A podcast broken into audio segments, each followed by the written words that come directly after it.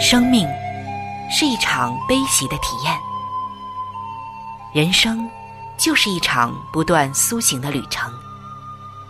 心灵的方向错了，就无法感受生命的喜悦。今天在这里，上帝与你有约。认识上帝是一场盛大的遇见，它能使你沉淀心灵的浮躁，过滤往日的忧伤，带你触摸心灵与生命的神圣所在。上帝说：“你的心需要休息。”各位亲爱的听众朋友，这里是希望福音电台为您带来的福音节目《触动的心灵》，我是主持人春雨。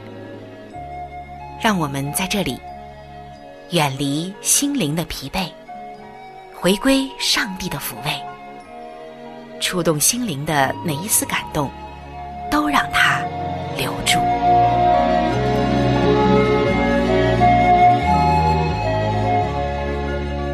各位亲爱的朋友，平安！在我问候您平安的时候，很想要知道你的心里究竟有没有平安呢？我们生活的大部分时间，可能都在工作之中。这一大早就出门，有人很晚才回来。即使是朝九晚五的公司或者企业，也可以说呀，这一天中的大部分时间，我们都在职场之上。今天作为一个基督徒，在职场之中，我们会遇到很多很多的难题与挑战。但是谢谢上帝，在每一个问题中，他都给我们预备了一套解决的方案，而这个方案是我们要殷勤的读他的话语才能够得着的。如果我们没有他的话语在心中，就不能得着他的智慧、他的能力，也就不能从容的来应对我们在职场上随时会遇到的变化、问题以及挑战和压力。接下来，就让我们走进今天的圣经在职场的时间。我相信今天的圣经在职场，一定会带给我们不一样的思考与收获。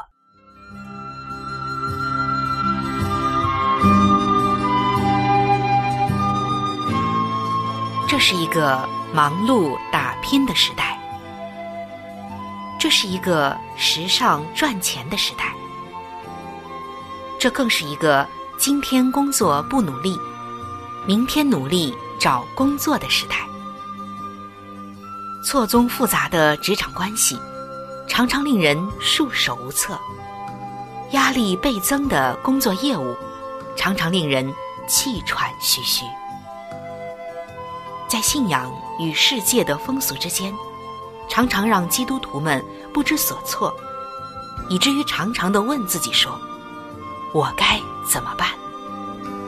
我如何才能够在工作中不丢掉自己的信仰呢？”让我们从圣经中去学习领导的智慧，用真理去面对职场的风云变幻。请听《圣经》在职场。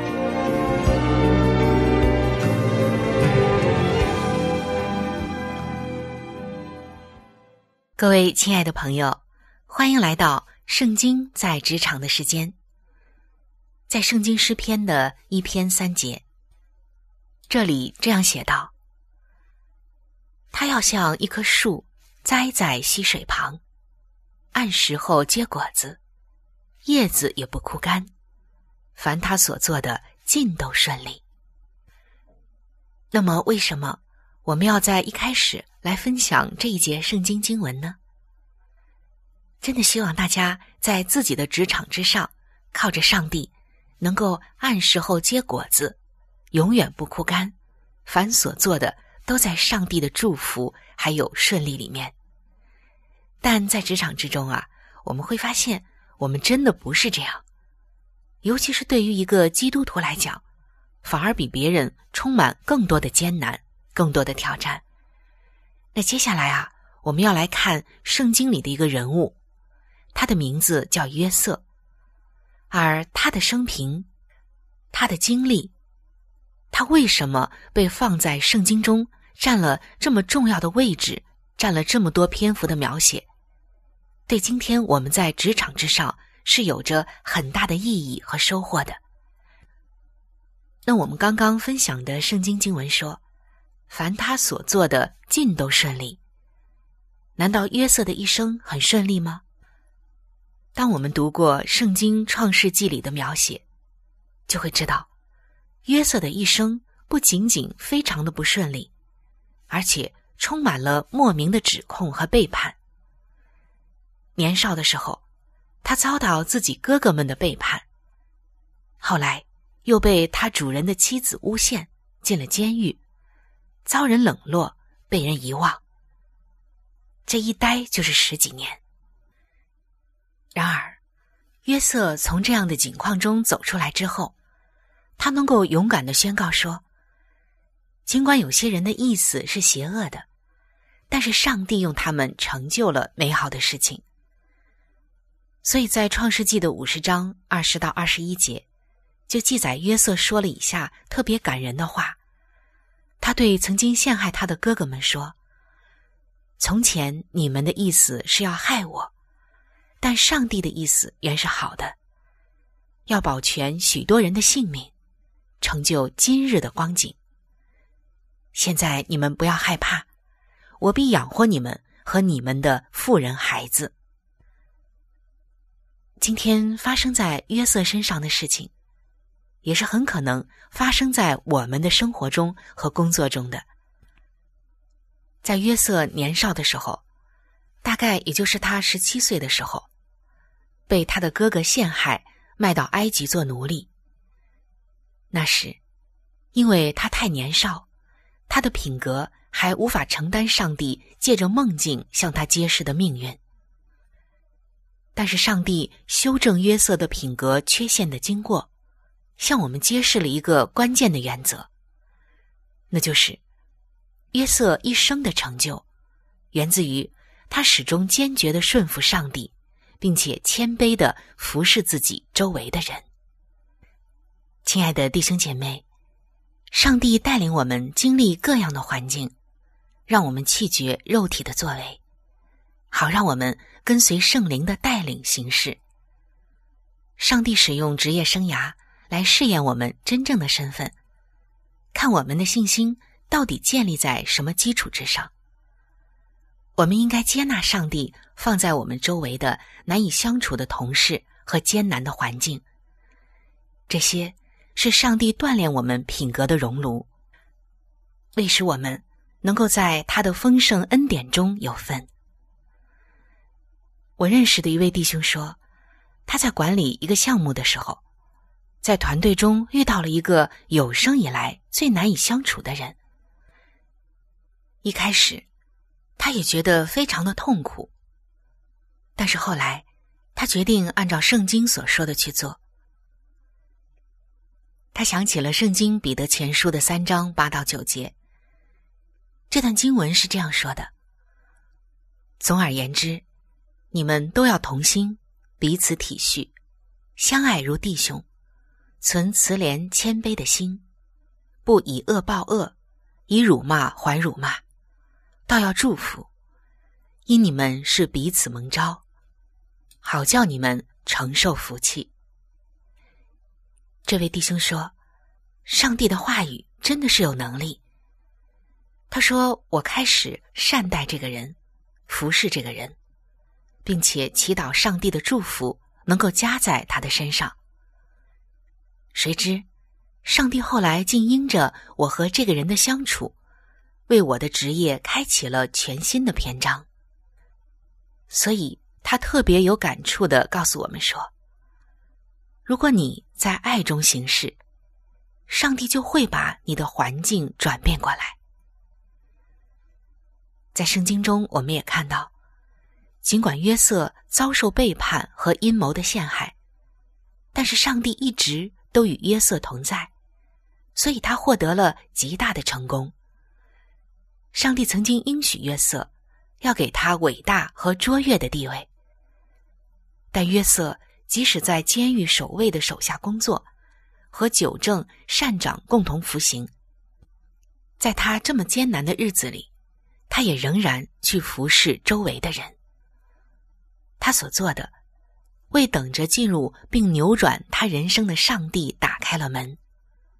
虽然他自己并不知道他所做的会为他的以后带来什么，然而他照着上帝的话去做了。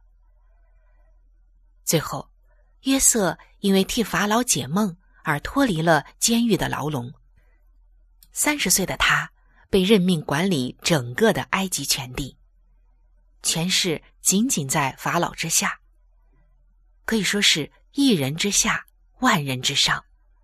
他被升为了埃及的宰相。在那个时候，约瑟已经具备了相应的品格，能够驾驭上帝借着法老的梦境向他显明的信息。上帝赐给约瑟智慧，使他知道未来几年粮食收成的情况，他也知道会有饥荒，所以他不仅仅在经营上大获成功，未雨绸缪。而且后来拯救了整个的国家，更是救了自己的家人。那亲爱的弟兄姐妹，其实用现在的话来讲，约瑟就是第一个粮食期货贸易商。当饥荒来到的时候，最终他能够提供足够的食物，供应来到埃及的家人，其中包括自己的哥哥犹大。而基督正是犹大这一支派的后裔。亲爱的弟兄姐妹，在你现在的职场上，有没有你特别难以相处的人和艰难的环境呢？在任何情况下，都完全信靠上帝，并努力服侍别人，这样就能够为你打开大门，让上帝走进你的人生，赐下全新的祝福。当然，这里说的服侍别人，并不是盲目的服侍，而是在上帝里面的服侍，不被愁苦和怨恨包围，为对方祷告，为艰难的环境祷告。就像我们今天分享的约瑟，他在职场之上的那种态度，还有坚韧、顺服和信靠，是上帝赐福了他。今天，你的环境。难道比约瑟更难吗？所以，去服侍别人，上帝就会走进你的人生，把你生活和工作中的艰难环境变成美好的祝福。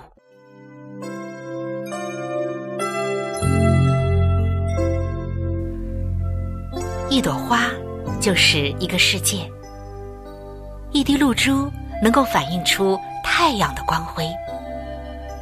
一则小故事，蕴含着大道理；一段小经历，浓缩着生命的真谛。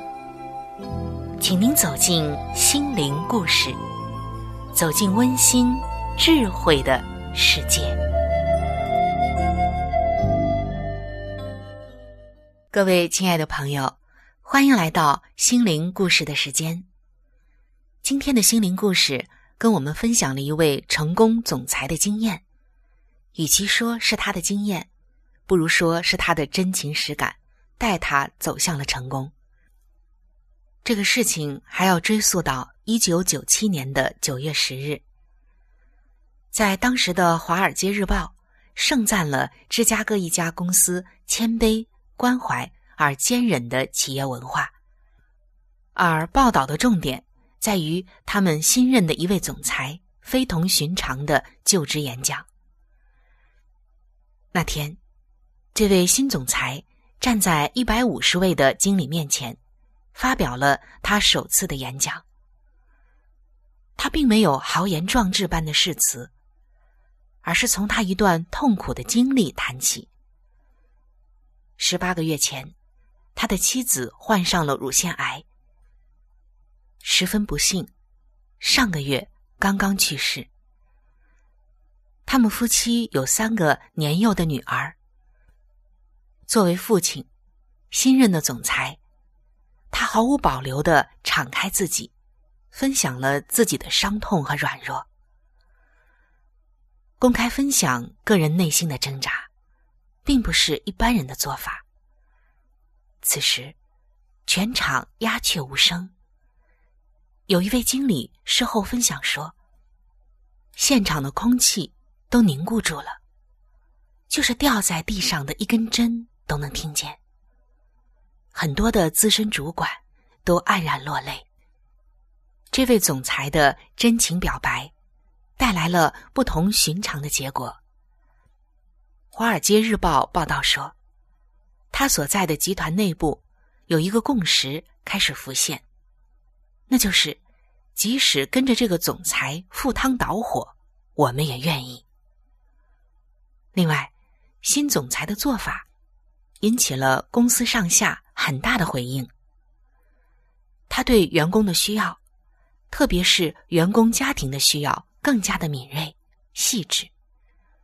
公司上下燃起了互相关怀、体恤的态度。这位新总裁注入了温情的企业文化，在很多事情上，这种文化都能够体现出来。例如，在一年之后。公司打算结束在弗吉尼亚的一家工厂。企业对当地工人没有隐瞒，让工人们提前两年半做好准备，并积极帮助工人重新就业。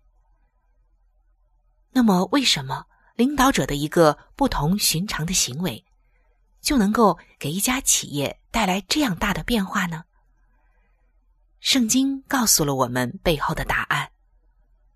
路加福音的十八章十四节说：“因为凡高抬自己的，必要降卑；自己谦卑的，必要升高。”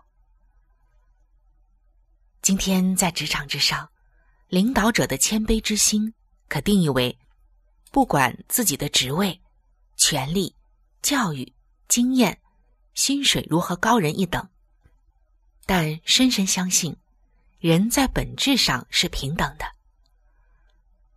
要学习谦卑，等于要拒绝人们所认同的阶级观念，效法耶稣的平等意识。当然，这样的思维会与人们的传统习惯格格不入，在层层组织结构的企业中和公司中，更是难以实现。可是，这一位新总裁，他是一位基督徒。他突破了这个障碍，他知道自己的身份是一个总裁，但他更知道自己的身份与所有上帝的子民一样，是普普通通的人。所以，他放下总裁的姿态，以常人的心态敞开自己。这就是领导者的谦卑。凡谦卑的，必升为高；谦卑者。也必为上帝所重用，所以在他们的企业文化中，充满了谦卑、平等、关爱和体恤。在这样的文化中，所有的人得到了尊重，文化又塑造了企业的凝聚力。没有哪一家企业不想建立属于自己的企业文化的。那么，亲爱的弟兄姐妹们。你的企业文化是什么呢？如果你是一个领导者，你会怎样建立它呢？企业文化的传递靠的就是领导者自身的言行，而不需要任何的形式主义。具体到每一个职员也是一样，我们也有我们要管理的一些事情，甚至是人，我们也应当以谦卑的心彼此服侍，因为。正如我们刚刚所说的，圣经告诉我们的：凡高抬自己的，必要降卑；自己谦卑的，必要升高。愿我们都能够在上帝的里面，在自己的职场之上，成为一个谦卑的人，被上帝所重用。上帝不但使你升高，也必使你的企业升高。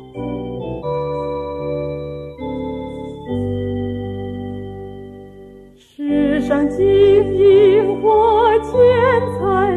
我心全不留意，我只盼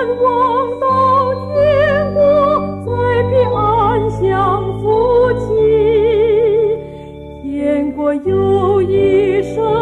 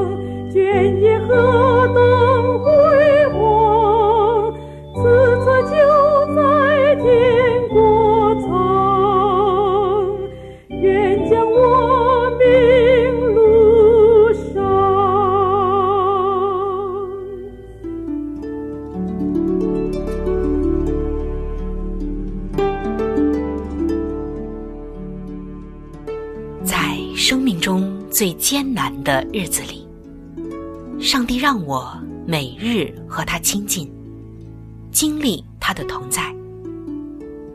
借着每日灵修，他使我走出了生命的低谷，一次又一次的，使我重新找回了新的生命和喜乐的泉源。上帝借着每日灵修。来证明他的同在、看顾和关怀，使我与他建立起更加亲密的关系。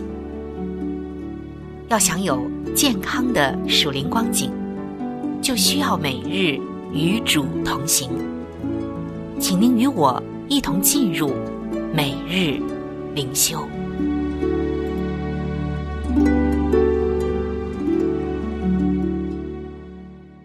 各位亲爱的弟兄姐妹，欢迎来到每日灵修的时间。走进每日灵修，走进上帝在每一天对我们说的慈爱话语当中。首先，让我们一起来分享今天每日灵修的主题经文，记载在圣经菲利比书的三章十四节。向着标杆直跑，要得上帝在基督耶稣里从上面。招我来得的奖赏。今天每日灵修的主题是最高的奖赏。今天我们可以看到，在各行各业中啊，都有一个象征着肯定与成功的最高奖项——奥运金牌奖、格莱美音乐奖、奥斯卡金像奖以及诺贝尔奖，都是所谓的最高奖项。但是，任何人都可以获得比这些最高奖项更大的奖赏。使徒保罗非常熟悉第一世纪的竞技比赛，当时的参赛者都是竭尽全力要赢得奖项，所以保罗写信给菲利比教会的基督徒，与他们分享。他说的这段话记载在《圣经·菲利比书》的三章七节。只是我先前以为与我有益的，我现在因基督都当作有损的。保罗这样说呀，是因为他的心中已经有了新的目标、新的价值观、世界观、人生观。在接下来的第十节，他说道：“认识基督，晓得他复活的大能，并且晓得和他一同受苦。”我乃是竭力追求，或者可以得着耶稣基督，所以得着我的。保罗最终跑完了他所当跑的路，所获得的奖赏就是公益的冠冕。亲爱的弟兄姐妹，我们都能努力赢得这同样的奖赏。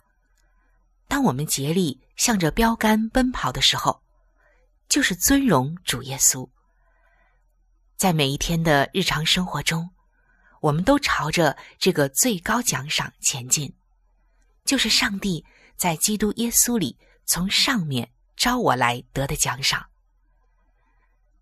亲爱的主耶稣，求你帮助我们在沮丧的时候，仍然能够继续的尽力奔跑，并且定睛在那永恒的奖赏上，期盼永远与你同在。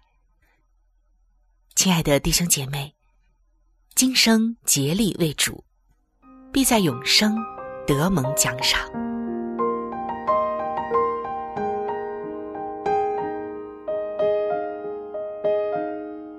亲爱的听众朋友，今天的节目就和大家分享到这里。如果您有什么样的触动与感想，欢迎您来信与我联系。如果您想要了解基督教，或者想要对圣经有进一步的认识和理解，在我们这里有一些资料，还有圣经，都是可以免费的赠送给您的。主持人春雨愿成为您最知心的朋友。来信请寄：香港九龙尖沙咀山林道二六杠二八号。山是大山的山，林是树林的林，道是道路的道。香港九龙尖沙咀山林道二六杠二八号。您写“春雨收”就可以了。春是春天的春，雨是下雨的雨。如果您是用电子邮件，请记我的电子邮箱。我的电子邮箱是 c h u n y u，就是春雨的汉语拼音。接下来是 at，就是小老鼠 v o h c 点 c n。在这里要特别说明的一点就是，如果您的条件许可，非常的欢迎您能够上网来收听我们的节目，以取得最佳的收听效果。同时，也可以听往期的节目。我们的网址是三 w 点 x i w a n g，就是。希望的汉语拼音，接下来是英文的 radio，就是 r a d i o 点 o r g，非常的欢迎您能够上网收听我们的节目。本期触动的心灵节目在这里就要和您说再见了，感谢您的收听，愿上帝赐福您和您的全家。